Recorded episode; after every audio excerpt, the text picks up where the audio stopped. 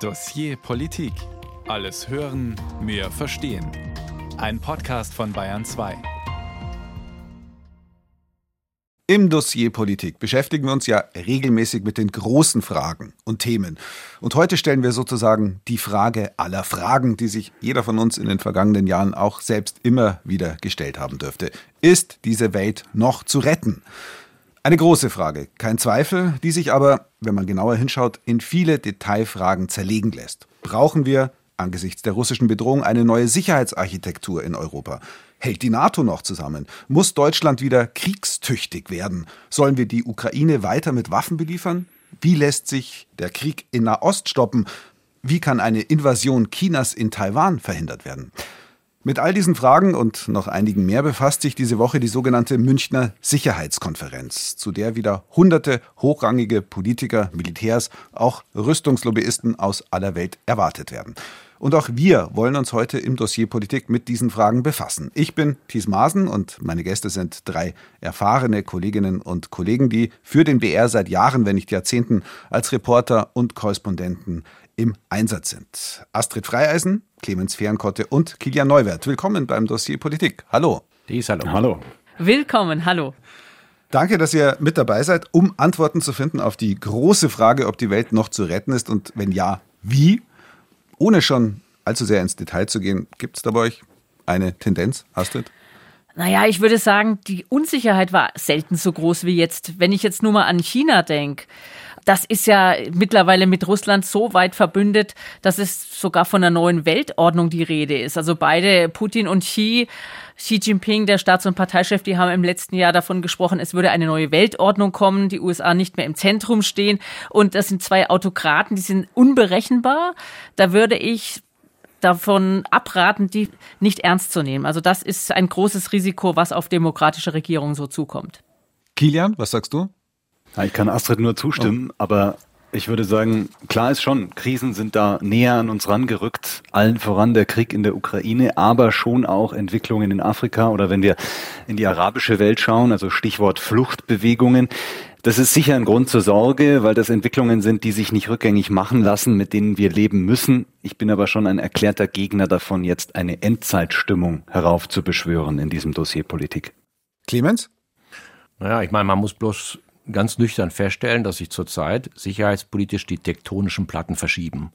Astrid hat es eben ein bisschen angedeutet. Wir haben eine ganz klare, deutliche Tendenz, dass sich autoritäre, autokratische Regime zusammentun. Und da gehört auch der Iran dazu, China, Nordkorea. Man hat ja mittlerweile ein Quartett des Bösen, wenn man mal so den, den alten George W. Bush, der das in anderen Axis of Evil 2003 äh, mhm. erklärt hatte, dass das eine. Das zweite ist, das äh, Bedrohungsgefühl ist natürlich auch nicht aus der Luft gegriffen. Denn äh, wir lesen und hören und sehen zum Teil auch seit Tagen und Wochen und Monaten zum Teil, und das wird auch auf der Sicherheitskonferenz großes Thema sein, dass sich äh, Europa, jedenfalls das freie Europa, muss man ja fast sagen, auf einen dauerhaften Konfrontation mit einem aggressiven russischen Staatspräsidenten einstellen muss. Und das ist etwas, was dominant ist. Deswegen das nicht aus der Luft gegriffen und sagt, naja, es gibt hier kein Bedrohungsszenario. Das gibt es. Bevor wir diese vielen Sachen, die ihr gerade schon angerissen habt, noch weiter vertiefen, da schauen wir uns erst einmal diese Veranstaltung an, die von ihrem Selbstverständnis her ja die Welt vielleicht nicht gleich retten will, aber die sie zumindest stabiler und sicherer machen will, die Münchner Sicherheitskonferenz. Sie feiert in diesem Jahr ein kleines Jubiläum, denn sie findet heuer zum 60. Mal statt.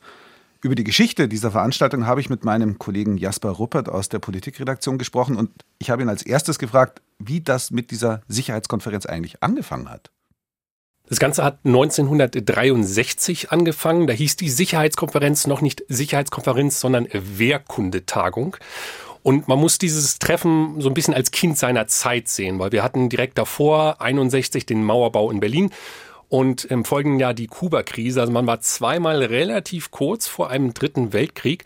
Und in dieser Zeit gibt es nun einen Mann, nämlich Ewald von Kleist, der sich als Ziel setzt, eine Konferenz zu gründen, in der vor allem Deutsche und US-Amerikaner miteinander über das Thema Sicherheitspolitik reden. Und da war er ziemlich prädestiniert dafür, weil er im Zweiten Weltkrieg als Wehrmachtssoldat Teil der Gruppe Stauffenberg war, also die, die einen Attentat auf Hitler verübt haben. Und damit war er natürlich als Transatlantiker sehr gut geeignet und alle Teilnehmer jedes Jahr wurden von ihm handverlesen. Also da wurde ganz genau drauf geachtet, wer da hinkommen darf und wer nicht. Wieso dieses Konstrukt, diese Privatveranstaltung? Also einmal zu der Finanzierung vielleicht noch ganz kurz. Also die Sicherheitskonferenz wird in Teilen von der Bundesregierung und auch von der bayerischen Landesregierung finanziert. Das sind aber nur so 10 bis 15 Prozent. Und der aktuelle Leiter der Sicherheitskonferenz, Christoph Heuskin, dem ist das auch ganz wichtig zu sagen, wir sind unabhängig, wir können entscheiden, wer hier herkommen darf.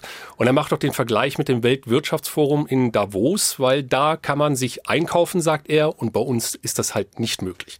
Und das Ganze hat halt dadurch auch so einen informellen Charakter. Also es ist nicht wie ein G7, wie ein G20-Gipfel, sondern die kommen zusammen, reden auf der Bühne, aber vor allem reden sie sehr viel in den Zimmern des bayerischen Hofs, wo die Sicherheitskonferenz ja stattfindet und da unter Ausschluss der Öffentlichkeit. Also es treffen sich ganz große Staatenlenker dieser Welt und können eben auch mal ganz ungestört unter vier Augen miteinander reden. Kritiker sagen ja, da werden im Hinterzimmer dann Kriege vorbereitet oder auch Waffendeals abgeschlossen. Kann man das denn sagen? Sagen kann man das nicht. Da gibt's Gespräche zwischen Waffenlobby und Politik, überhaupt keine Frage. Was die da besprechen, wissen wir eben nicht.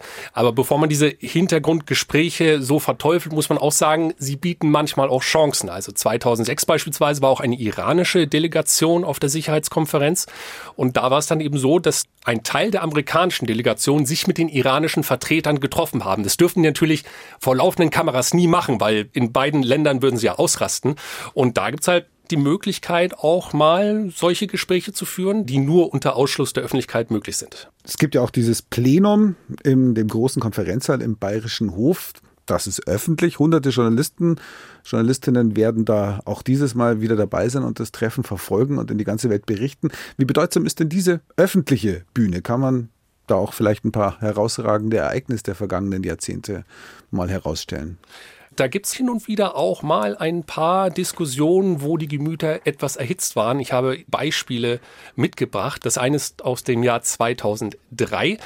Da ist es seinerzeit so gewesen, dass die Amerikaner einen Angriff auf den Irak geplant haben. Es ging darum, Saddam Hussein zu stürzen.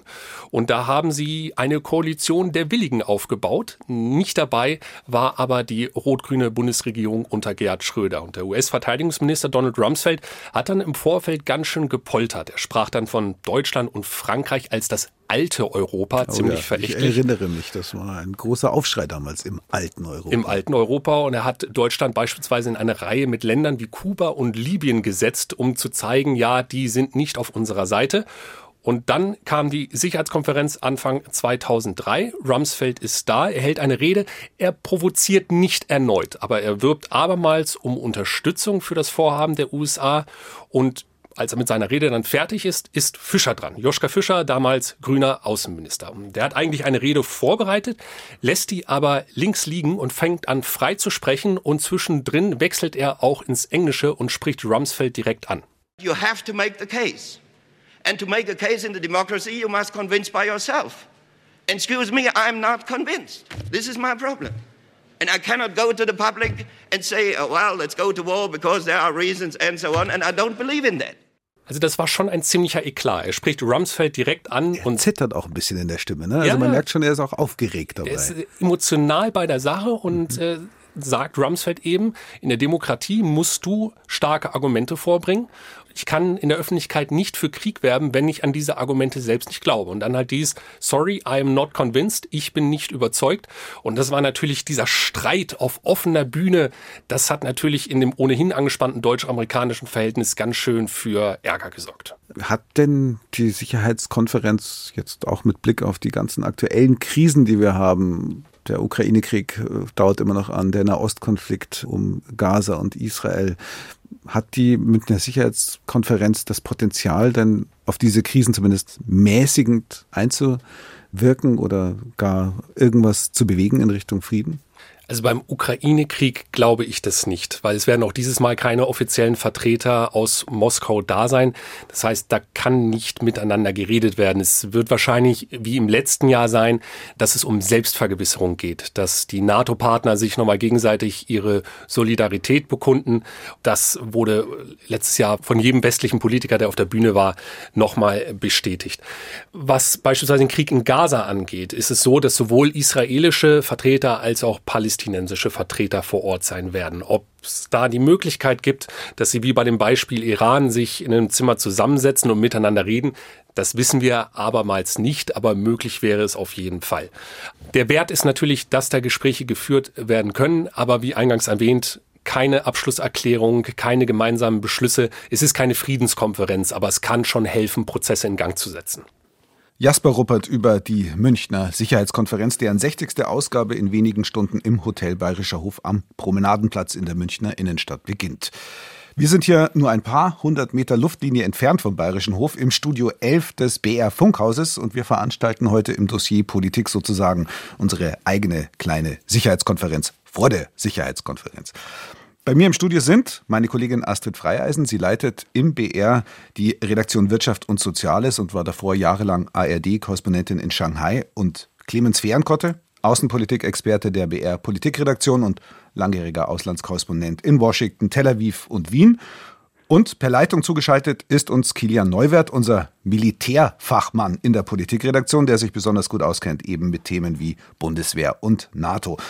Darf ich euch zum Einstieg mal ganz pauschal fragen, was erwartet ihr euch denn von der diesjährigen Sicherheitskonferenz, der Jubiläumsausgabe? Über was sollte unbedingt gesprochen werden? Also, wenn du mich fragst, sollte deutlich mehr über China gesprochen werden, weil wir schauen immer noch zu starr nach Westen, da kommen die meisten Schlagzeilen her. Wenn in China mal akut was passiert, dann schrecken wir hoch, gucken da kurz hin und dann geht's weiter, wir blicken weiter nach Westen. Währenddessen China die Bedeutung des Landes in der Welt kontinuierlich schleichend ausbaut und wir wissen nicht, was das für uns bedeuten wird. Wir hoffen weiter, dass wir da gut Geld verdienen werden, was wir ja tun, es ist unser wichtigster Handelspartner, aber äh, China hat ganz andere Perspektiven, ganz anderen Ehrgeiz und das kann für uns noch eine ganz gefährliche Illusion werden, wenn wir da nicht genauer hinschauen wollen. Ja, gesprochen werden sollte sicher auch über eine Bilanz des letzten Jahres. Wenn ich mich zurückerinnere an die Sicherheitskonferenz vergangenes Jahr 2023, dann war eines der großen Themen dort die Unterstützung der Ukraine auf EU-Ebene. Unter anderem ging es da um die Lieferung von Artilleriemunition. Wie wir heute wissen, ist die Europäische Union hinter den selbstgesteckten Zielen zurückgeblieben und darauf, denke ich, sollte man noch einmal kritisch schauen auf dieser Sicherheitskonferenz. Zweites Thema, sicher auch so eine Art Bilanz und um die wird es auch zweifelsfrei gehen. Das sind die Beiträge der europäischen Staaten zur NATO, zweifelsfrei auch der Beitrag Deutschlands zur NATO. Also das Thema, was hat sich getan in zwei Jahren seit der großen Zeitenwende-Rede von Kanzler Scholz, die ja im Prinzip fast oder dieses Jubiläum, das ja fast mit der Sicherheitskonferenz zusammenfällt, denn Scholz hatte sich am 27. Februar 2022 geäußert. Sagt Kilian Neuwert. Clemens? Ich denke mal, dass die Sicherheitskonferenz zum einen eine Art Selbstvergewisserungsclub es kommt ja die US-Vizepräsidentin Kamala Harris, äh, es kommen alle äh, EU-Kommissionspräsidentin von allein, Bundeskanzler Scholz. So, und was werden Sie sagen? Sie werden sagen, also wir werden uns gegen autokratische Regime wehren müssen auf Dauer.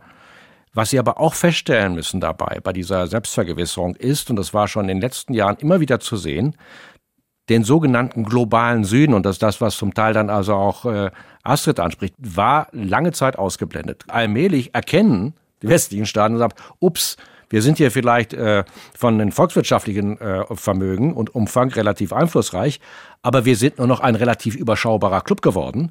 Und diesen globalen Süden, der ist gegenwärtig, blickt mit ganz anderen Augen auf die Konflikte, die für uns massiv relevant sind, also der russische Angriffskrieg, Gaza-Krieg. Das sind Dinge, die da von vielen anderen, nicht allein süd-, mittelamerikanischen, von asiatischen Staaten, von China nicht allein, komplett anders angesehen wird. Und diese Diskrepanz, die werden wir dort wieder erleben. Vielleicht stärker als zuvor. Diese Konferenz steht ja nicht nur im Zeichen der vielen Kriege und Krisen, die wir schon angesprochen haben, die es aktuell auf der Welt gibt, aber einige davon werden wir nachher auch noch ausführlicher sprechen, sondern auch im Zeichen des US-Wahlkampfs. Im November wird ja in den USA gewählt. Es wird aller Wahrscheinlichkeit nach dasselbe Duell werden wie beim letzten Mal. Trump versus Biden. Und wie verheerend ein möglicher Sieg von Donald Trump für die transatlantischen Beziehungen, ja für die Sicherheit bei uns in Europa werden könnte, das hat Trump am vergangenen Wochenende mal wieder deutlich gemacht. Da hat er nämlich bei einer Wahlkampfveranstaltung im US-Bundesstaat South Carolina angedroht, er werde NATO-Partnern, die ihren finanziellen Verpflichtungen nicht nachkommen, keinen Schutz vor Russland gewähren. I said, you didn't pay, you're delinquent. He said, yes, let's say that happened. No, I would not protect you. In fact, I would encourage them to do whatever the hell they want. You got to pay. Also er würde die Russen sogar ermutigen, mit säumigen NATO-Ländern zu tun, was auch immer zur Hölle sie wollen, so Trump. Seither schlagen die Wellen natürlich hoch, die Empörung ist groß. Beim NATO-Generalsekretär Jens Stoltenberg, der Trump vorwirft, die gesamte Sicherheit der NATO-Staaten zu untergraben, ebenso wie bei Bundespräsident Frank-Walter Steinmeier. Auch wenn es provokativ ist, heißt es nicht, dass wir es nicht ernst nehmen sollen. Diese Äußerungen sind verantwortungslos und spielen sogar Russland in die Hände und daran kann niemand in unserem Bündnis ein Interesse haben. Frage an meine Studiogäste, was habt ihr denn gedacht, als ihr Trumps Spruch gehört habt? Typische Trump-Provokation halt, alles halb so wild oder doch unbedingt ernst nehmen? Unbedingt ernst nehmen, weil wenn wir uns den Zweck der NATO anschauen, dann ist es nun mal Abschreckung. Nur ohne den Beitrag der Amerikaner, insbesondere in Europa, ist es mit dieser Abschreckung nicht weit her.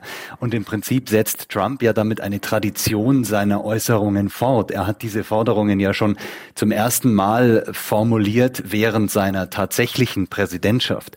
Damals hat das Gehör gefunden, aber es ist in Europa schon ein Stück weit auch, naja, beiseite gelegt worden, nicht so richtig ernst ernst genommen worden, dass man tatsächlich mehr investiert in Verteidigung, dass man auch die russische Bedrohung, die wir ja seit 2014 eigentlich sehen, dass man die ernster nimmt, das hat sich dann erst mit dem Angriff 2022 auf die Ukraine verändert. Also ich habe jedenfalls diese wunderbaren Wahlkampfton, der sich ein bisschen äh, für europäische oder deutsche Ohren klingt das fast so ein bisschen wie eine karikaturhafte äh, Vertonung eines Mafiadons, der sagt, ihr habt nicht bezahlt, deswegen wird auch keinen Schutz bekommen, wer Schutzgeld bezahlt. Ich meine, das appelliert an zwei Sachen dabei. Insofern, also klar, es ist komplett ernst zu nehmen. Äh, zum einen an die äh, starken Strömungen, nicht allein nur bei den Republikanern in den USA, zu sagen, wir kümmern uns um uns selbst. Wenn der Rest nicht dabei ist, ist in Ordnung. Also das ist halt eine Tendenz, die bei Trump stark äh, da ist, aber das kommt ja nicht von ungefähr. Er hat ja nicht deswegen irgendwie stößt er Leute ab, sondern im Gegenteil, in Amerika ist das sehr populär. Das muss man einfach zur Kenntnis nehmen. Das Zweite ist sicherlich, es ist immer noch so ein bisschen wishful thinking. Denken daran, das wird ja nicht so schlimm kommen und wird man schon nicht sehen. Also ich habe jetzt den Eindruck, nachdem das also kaltes Wasser sozusagen über die Köpfe der restlichen 29 NATO-Mitgliedstaaten gegossen worden ist, dass jetzt alle mal anfangen zu zählen. Also wie gesagt, wie ist mein prozentualer Anteil äh, an Rüstungsausgaben? 1,7, das sieht nicht gut aus. Das ist so, es rückt. Das hat natürlich auch einen praktischen Effekt. Das darf man auch nicht vergessen. Und äh, Trump hatte ja da einige Tage später nochmal nachgelegt und sagte dann, ich habe die NATO gestärkt. Wenn man das mal eins zu eins nimmt, aus Angst darüber, dass das was wegrutschen könnte, unabhängig von dieser verantwortungslosen sagt, müsst ihr mal selber sehen, hat natürlich die praktische Wirkung eine Stärkung der NATO zur Folge gehabt und wird es auch haben. Astrid, hat denn das eigentlich auch irgendwie Auswirkungen oder würde das Auswirkungen haben auf das Verhältnis zu China, wenn Trump gewählt wird? Wir schauen ja mal auf Europa, schauen wir mal auf China. Ja, auf jeden Fall. Also natürlich einerseits äh, Trump und China keine Liebesbeziehung. Da gab es ja diesen großen Handelsstreit über viele Jahre, Strafzölle rauf und runter. Andererseits ist die Frage, ist es das auch wirklich alles? Ich habe dazu eine der besten und hochangesehensten Sinologinnen der aktuellen Zeit gefragt in Deutschland, Janka Oertel vom ähm, European Council on Foreign Relations. Sie hat sich das ganz genau angeschaut und die meint zwar auch, also natürlich, ähm, China ist genervt von den Strafzöllen von Trump, aber gleichzeitig sagen die politischen Strategen in China auch, Trump ist trotzdem unser Favorit. Und das sagt Janka Oertel. Er ist Gift für Allianzen zwischen Europa und den USA, aber auch in einem breiteren Netz zwischen Japan, Korea, Australien, Europa. Das wäre sehr, sehr schwer handhabbar. Und was wir eben auch sehen, ist, die Frage Taiwan ist eine, die anders auf dem Tisch liegt für eine Trump-Administration dass er willens und bereit wäre, einen Deal zu machen, solange das Angebot gut genug ist von chinesischer Seite.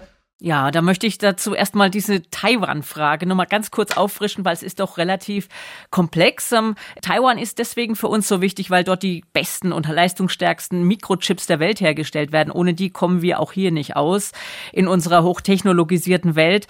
Außerdem liegt Taiwan, das ist eine Insel, unweit der chinesischen Provinz Fujian und die Meerenge dazwischen, die wird von sehr, sehr vielen Handelsschiffen befahren. Das ist eine ganz wichtige Route. Von daher ist es schon allein deswegen so wichtig. Und warum ist es so konfliktreich? Erreicht, weil Taiwan ähm, von China als eigenes Staatsgebiet beansprucht wird, obwohl es nie von der Volksrepublik regiert wurde, sondern Taiwan hat seit vielen Jahrzehnten eine demokratisch gewählte Regierung.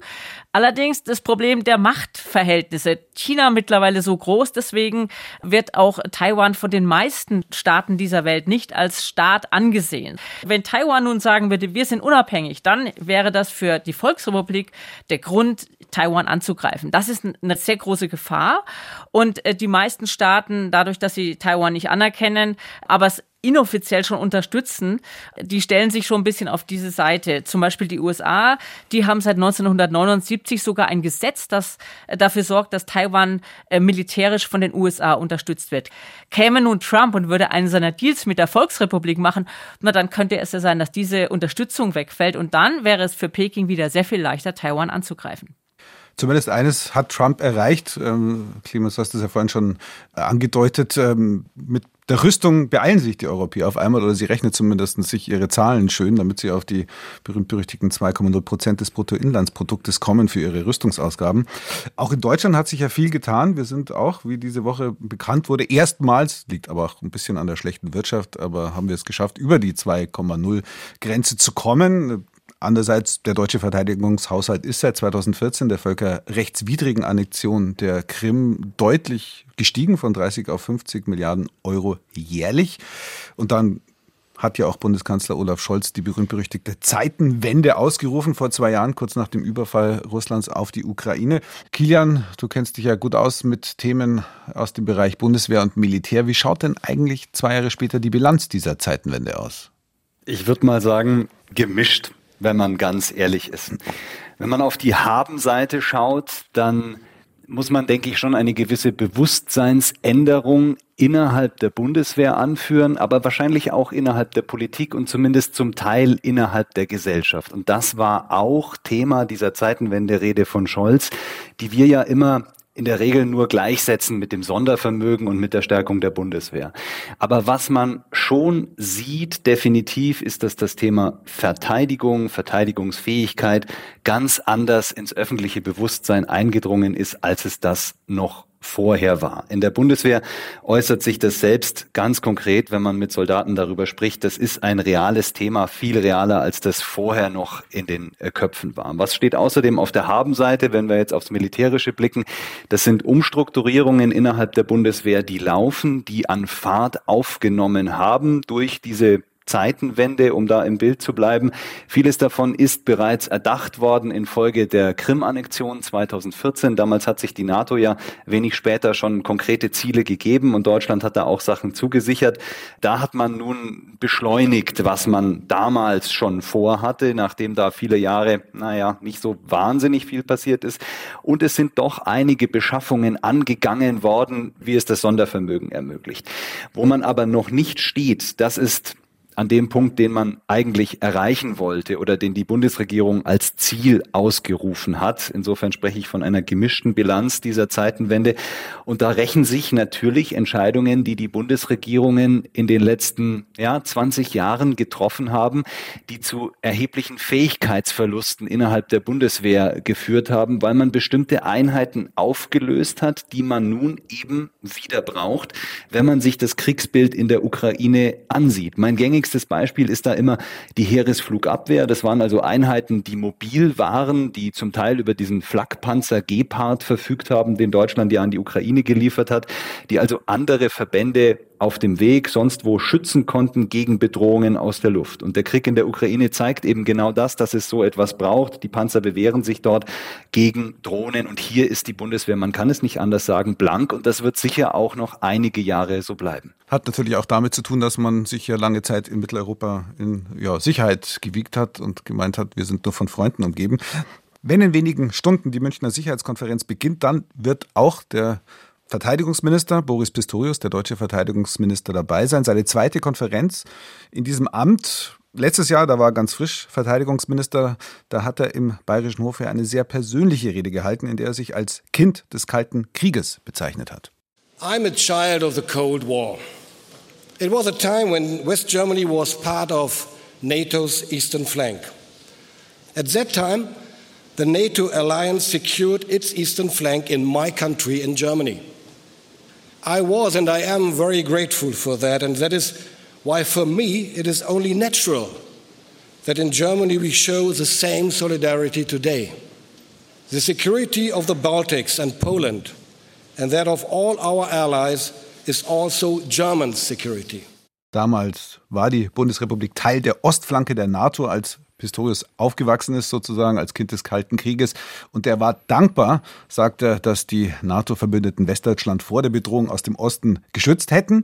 Jetzt ist die NATO-Ostflanke eben weiter Richtung Osten gewandert und deshalb sei es selbstverständlich, dass die Bundesrepublik nun mit den baltischen Staaten und Polen solidarisch ist.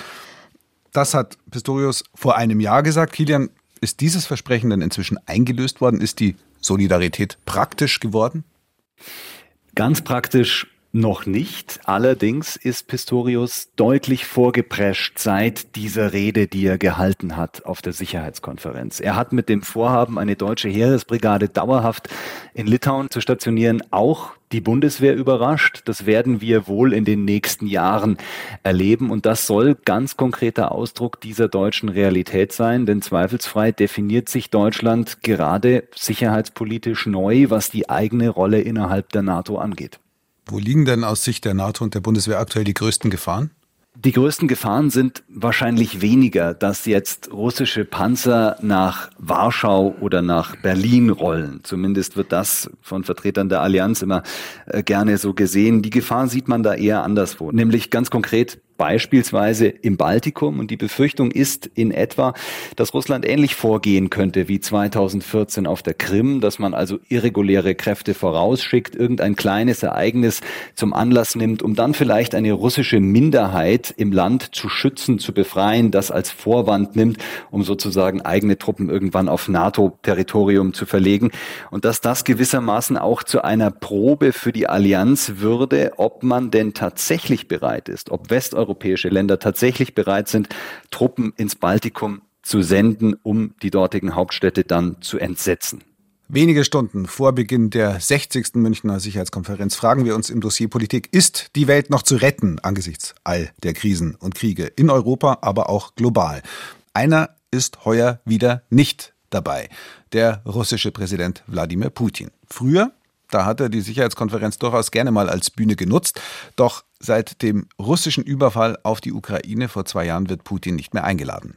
Dafür hat vergangene Woche ausgerechnet ein US-amerikanischer Journalist oder vielleicht besser Propagandist dem russischen Präsidenten eine große Bühne bereitet. Tucker Carlson, langjähriger Star-Moderator des US-TV-Senders Fox News, bis seine Lügen über die angeblich gefälschte Wahl von US-Präsident Biden selbst dem Rechtsaußenmedium Fox News zu viel wurden und Carlson dort rauslog. Dieser Tucker Carlson war sich also nicht zu schade, den per Haftbefehl gesuchten Kriegsverbrecher Wladimir Putin in Moskau zu interviewen und ihn scheinheilig zu fragen, ob er denn plane, in Polen einzumarschieren.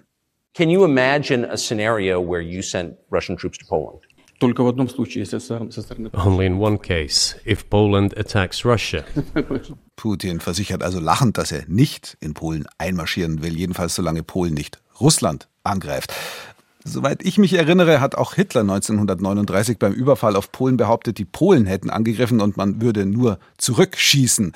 Aber bevor ich jetzt in unpassende historische Vergleiche mich hineinbegebe, stelle ich die Frage lieber meinen heutigen Studiogästen der langjährigen China-Korrespondentin Astrid Freieisen, heute Leiterin der BR-Redaktion Wirtschaft und Soziales und meinen Kollegen aus der BR-Politikredaktion Clemens Fehrenkotte und Kilian Neuwert.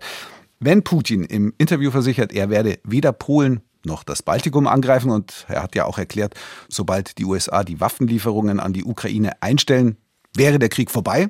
Ja, was ist davon zu halten? Mich erinnert das, also historische Analogien, dafür auch eine kleine Klammer auf, dann äh, von 1961. Niemand hat die Absicht, eine Mauer zu errichten. Insofern also, dass das äh, im Prinzip, man muss bei all diesen Aussagen genau das Gegenteil nehmen. Da kommt man der Wahrheit in der Regel relativ nah. Das gilt auch dort. Also von daher ist das absolut eins zu eins zu nehmen. Szenario ist tatsächlich, dass Putin auf diesen Zeitfaktor setzt, sieht auch, dass das funktioniert, hofft auf den November, auf das äh, US-Wahlergebnis, mit dem auch die russischen Geheimdienste massiv im Netz dann dafür sorgen werden, dass Trump durchaus gewählt wird, um dann das gesamte Vorfeld, in Anführungsstrichen, so nennt er das ja auch, das äh, mittlerweile von NATO-Staaten, die früher einmal dem sowjetischen Machtimperium angehörten, wieder aufzurollen. Und insofern äh, nehme ich das total ernst. Es ist äh, etwas, was auch diese Prinzip Propagandaschau jetzt, es ist letztendlich nicht mal verkehrt, sich sowas anzuhören. Auch wenn man von mir aus dann die Nackenhaare vielleicht dann aufstellt, sagt, oh, das gefällt mir jetzt nicht. Es geht nicht darum, ob es einem gefällt. Man muss wirklich nicht nur zur Kenntnis nehmen, sich darauf einstellen. Das, was Kilian vor kurzem eben gesagt hat, dass sich auch die Bundesdeutsche, aber nicht nur die Bundesdeutsche, sondern auch die EU-Öffentlichkeit da wirklich mentalitätsmäßig umstellt. Es geht nicht darum, Angst zu haben, sondern es geht darum zu sagen, okay, das nehmen wir an. Und zwar werden wir das hier, was wir hier haben, verteidigen. Das gilt genauso natürlich für solche Drohungen gegenüber Polen, wie auch vor allen Dingen weitaus äh, genaueren gegenüber Finnland, Norwegen, Schweden und den baltischen Staaten. Sagt Clemens Fehrenkotte. Astrid? Thies, ich finde eigentlich diesen historischen Vergleich, den du zu Hitler gezogen hast, überhaupt nicht unpassend, weil es ist ja durchaus so, dass tatsächlich das ein Auslöser war gegenüber der Weltöffentlichkeit. Und wer sagt uns denn, dass das nicht wieder so kommen wird? Indem er so lacht, ist es ja durchaus so, dass er das vielleicht sogar schon, ja, geplant hat. Und ähm, man soll das auch durchaus ernst nehmen. Und da würde ich wirklich darauf hinweisen, dass man da nicht sich in Sicherheit wiegt. Wird es denn ernst genommen, Kilian, von Seiten der NATO oder der Bundeswehr? Ich glaube, es wird sehr ernst genommen. Was man als aktuelles Beispiel dafür anführen kann, ist, dass die NATO ja momentan ein größeres Manöver durchführt. Das trägt den Titel Steadfast Defender, heißt im Deutschen so viel wie standhafter Verteidiger. Sicher sind solche Manöver etwas, das man schon wie vieles andere vor einigen Jahren erdacht hat und was jetzt eine andere Dynamik bekommen hat durch den Angriff auf die Ukraine. Aber es geht da eben ganz konkret darum, wie man auf einen solchen Angriff des Baltikums reagieren würde, nämlich indem man Truppenkontingente verlegt. Deutschland würde in diesem Falle zur Drehscheibe, das heißt, hier würde viel an Militär durchmarschieren, durchfahren, auch von NATO-Verbündeten. So sehen das zumindest die Pläne vor. Und man würde dann versuchen, die eben an die sogenannte NATO-Ostflanke zu bringen. Das Ganze ist nicht ganz einfach. Die NATO muss da selbst auch wieder viel von dem lernen, was man während des Kalten Krieges konnte. Das stellt auch die Bundesrepublik, auch die Bundeswehr vor große Herausforderungen, weil da ist viel Wissen verloren gegangen. Aber ja, man nimmt es ernst, man bereitet sich darauf ganz konkret vor ich kann mich erinnern, als wir letztes Jahr auch eine Sendung zur Sicherheitskonferenz gemacht haben, da hat unser Studiogast damals Sabine Fischer gesagt, es gibt eigentlich keine Alternative zur Unterstützung der Ukraine. Also wenn das nicht passiert, dann haben wir eine Art Bermuda-Dreieck, so hat sie es, glaube ich, formuliert, der Instabilität in Europa. Ja, jetzt haben wir ein Jahr später und ähm, alles deutet darauf hin, dass äh, Russland weiter unvermindert angreift, die Ukraine aber immer kriegsmüder wird.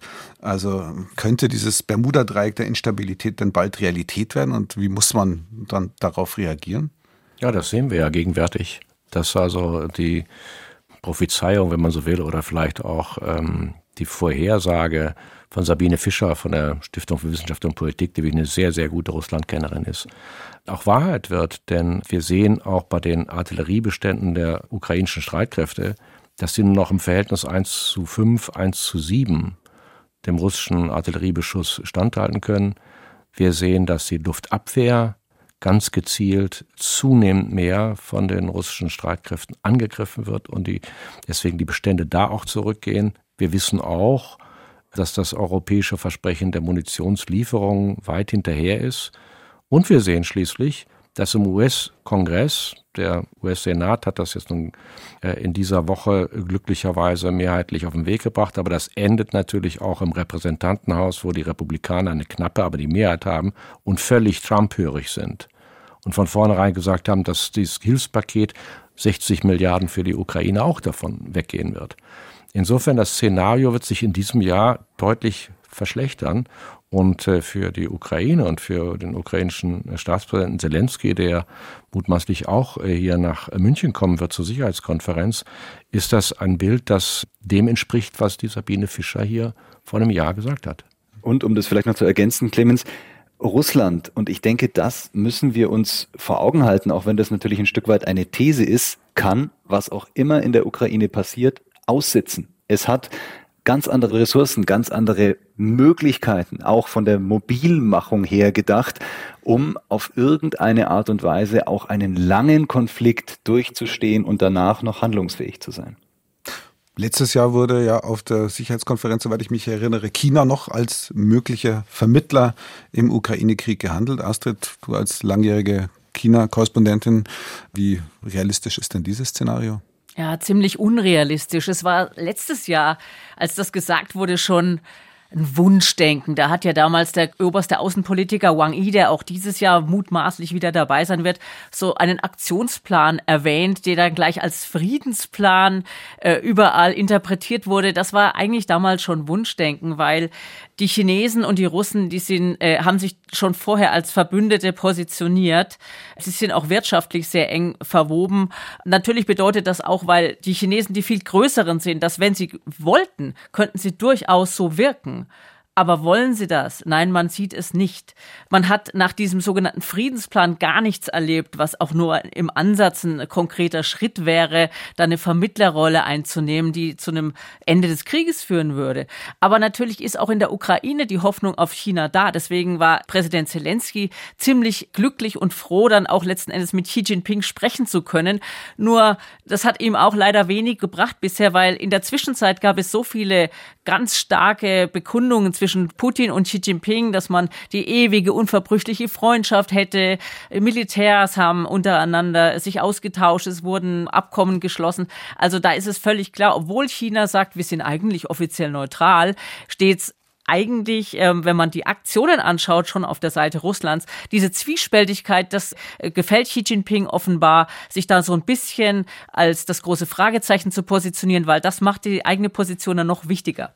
Man sie sich mal konkret anschaut, diese Verbindungen zwischen Russland und China, hält die denn mehr zusammen als die Gegnerschaft zum Westen? Ja, also natürlich ist es schon ein wichtiger Punkt, diese Gegnerschaft zum Westen, vor allem die USA als die zentrale Macht in der Welt abzulösen, eine andere Weltordnung auszurufen. Das haben sie ja schon getan.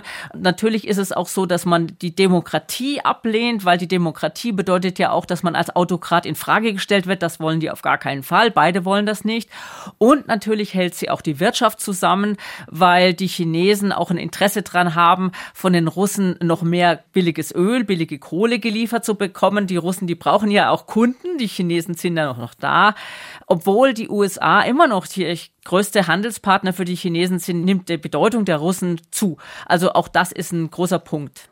Und wenn wir jetzt nochmal auf diesen Konflikt in Europa schauen, den Krieg in der Ukraine, den Angriffskrieg Russlands gegen die Ukraine, hätte denn jetzt ein Sieg der Russen oder eine Kapitulation der Ukraine oder wie auch immer Einfluss eigentlich auf den Konflikt, den du vorhin ja angesprochen hast, der sozusagen auf der anderen Seite der Weltkugel spielt, aber auch große Auswirkungen auf uns haben könnte, China, Taiwan? Äh, bestimmt, weil natürlich würde das den Westen schwächen.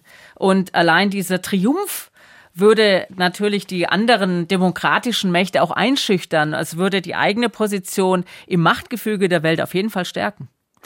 Die Ukraine ist ja nicht das einzige Bermuda-Dreieck der Instabilität, um es mal so zu sagen, auf der Welt. Ähm, ein anderes ist natürlich der sogenannte Nahostkonflikt. Der ganze Nahe Osten ist ja aktuell ein einziges Pulverfass. Nicht nur der Krieg Israels gegen die Terrorgruppe Hamas, ausgelöst durch das furchtbare Massaker am 7. Oktober, wo die Hamas ja bekanntlich 1200 Menschen in Israel ermordet hat und Hunderte entführt hat, sondern auch die permanenten Angriffe der Hisbollah aus dem Libanon auf Israel, die jüngsten Scharmützel zwischen US-Truppen und von Iran unterstützte Milizen in Syrien und im Irak, die Raketenangriffe der Houthis im Jemen auf Schiffe im Roten Meer. Clemens, wird das denn auch ein großes Thema sein auf der Sicherheitskonferenz? Es wird eines der großen Themen sein. Es werden ja dementsprechend auch äh, viele Protagonisten, wenn man das sagen kann, mit Ausnahme des Iran und dessen Vertreter, wenn man so will, Libanon ähnliches äh, sein, aber es werden wesentliche Protagonisten da sein. Es ist und natürlich auch von europäischer und amerikanischer Seite ist das ein wesentliches Thema. Warum bislang ist es äh, US-Präsident Biden gelungen, eine deutliche Ausweitung des äh, Krieges in Gaza und den Implikationen äh, zu verhindern? Das war sein Hauptziel in der ganzen Angelegenheit zu sagen, ich möchte nicht, dass es zu einem direkten, man kann man nicht Konfrontation, das ist ja jeden Tag, dass das dort äh, Beschuss der pro-iranischen Hisbollah gibt, allerdings in einem Umfang, der unterhalb einer Kriegseintrittsschwelle wäre.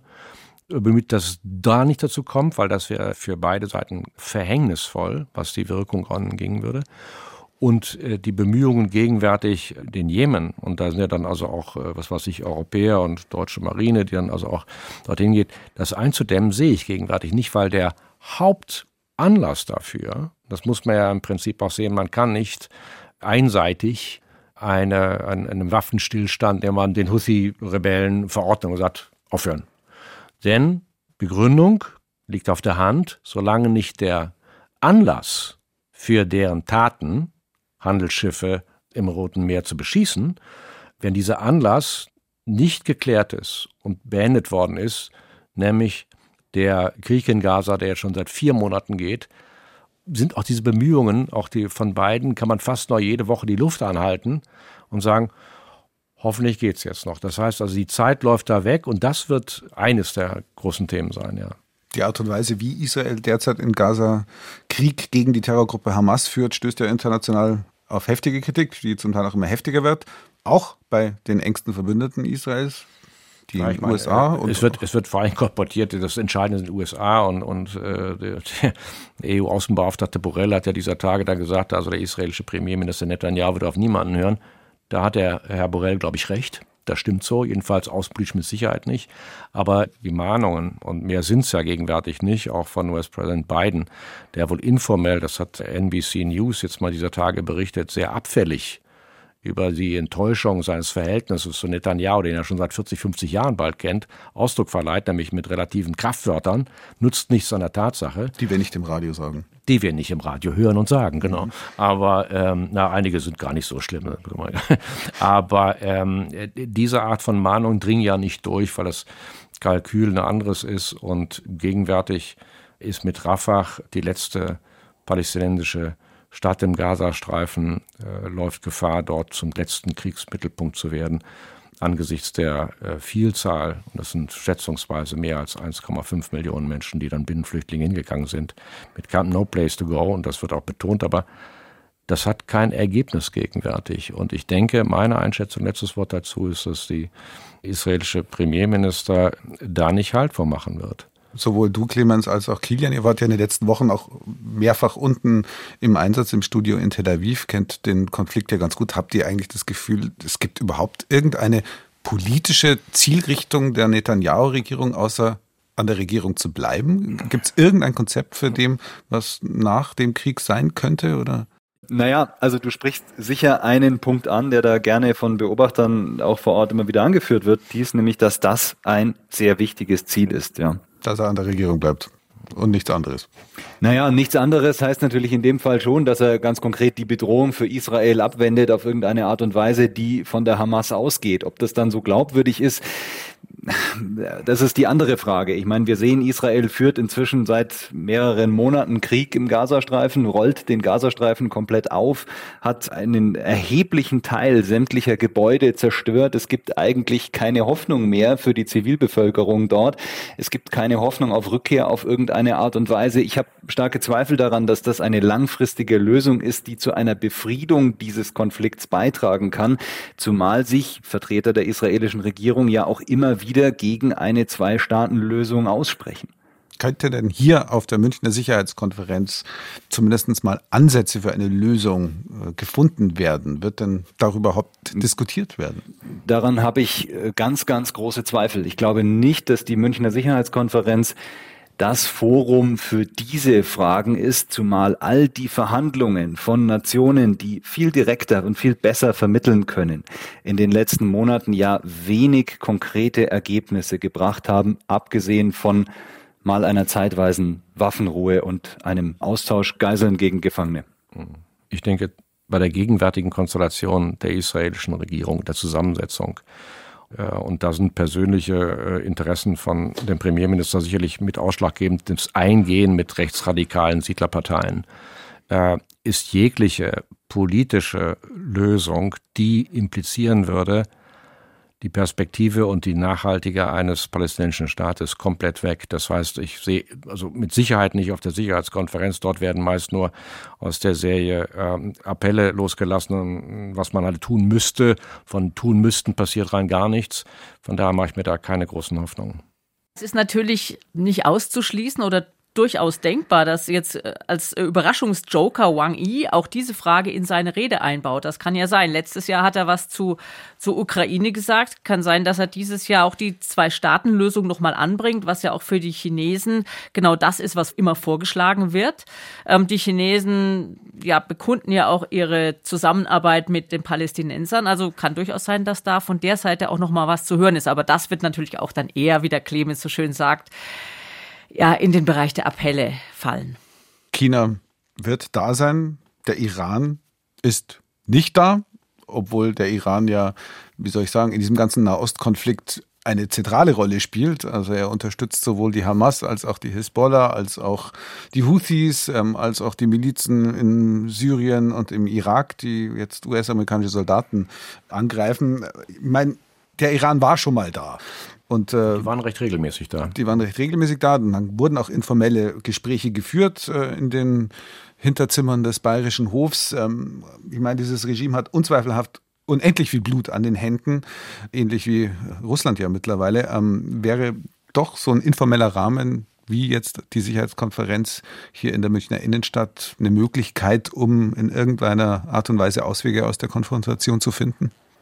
Ich glaube, ganz grundsätzlich ist ein informeller Rahmen immer etwas Positives, weil das hilft, Kanäle offen zu halten oder zu öffnen und Gespräche zu führen, die man eben auf offizieller Ebene nicht führen kann. Ob es dann tatsächlich dazu kommt und ob das große Veränderungen bringen würde, das ist eine ganz andere Frage. Die Gespräche werden ohnehin geführt, aber nicht in München. Also es gibt die, die, die ganzen Kontakte, es, es reist ja der iranische Außenminister überall rum, da trifft er sich ja nicht alleine irgendwie, was weiß ich, mit seinem ägyptischen, katarischen oder äh, Amtskollegen aus den Vereinigten Arabischen Emiraten, sondern halt auch mit westlichen Diplomaten, Politiker, Politikerinnen und Geheimdienstleuten. Also das heißt, da ist es, glaube ich, ganz gut aufgehoben.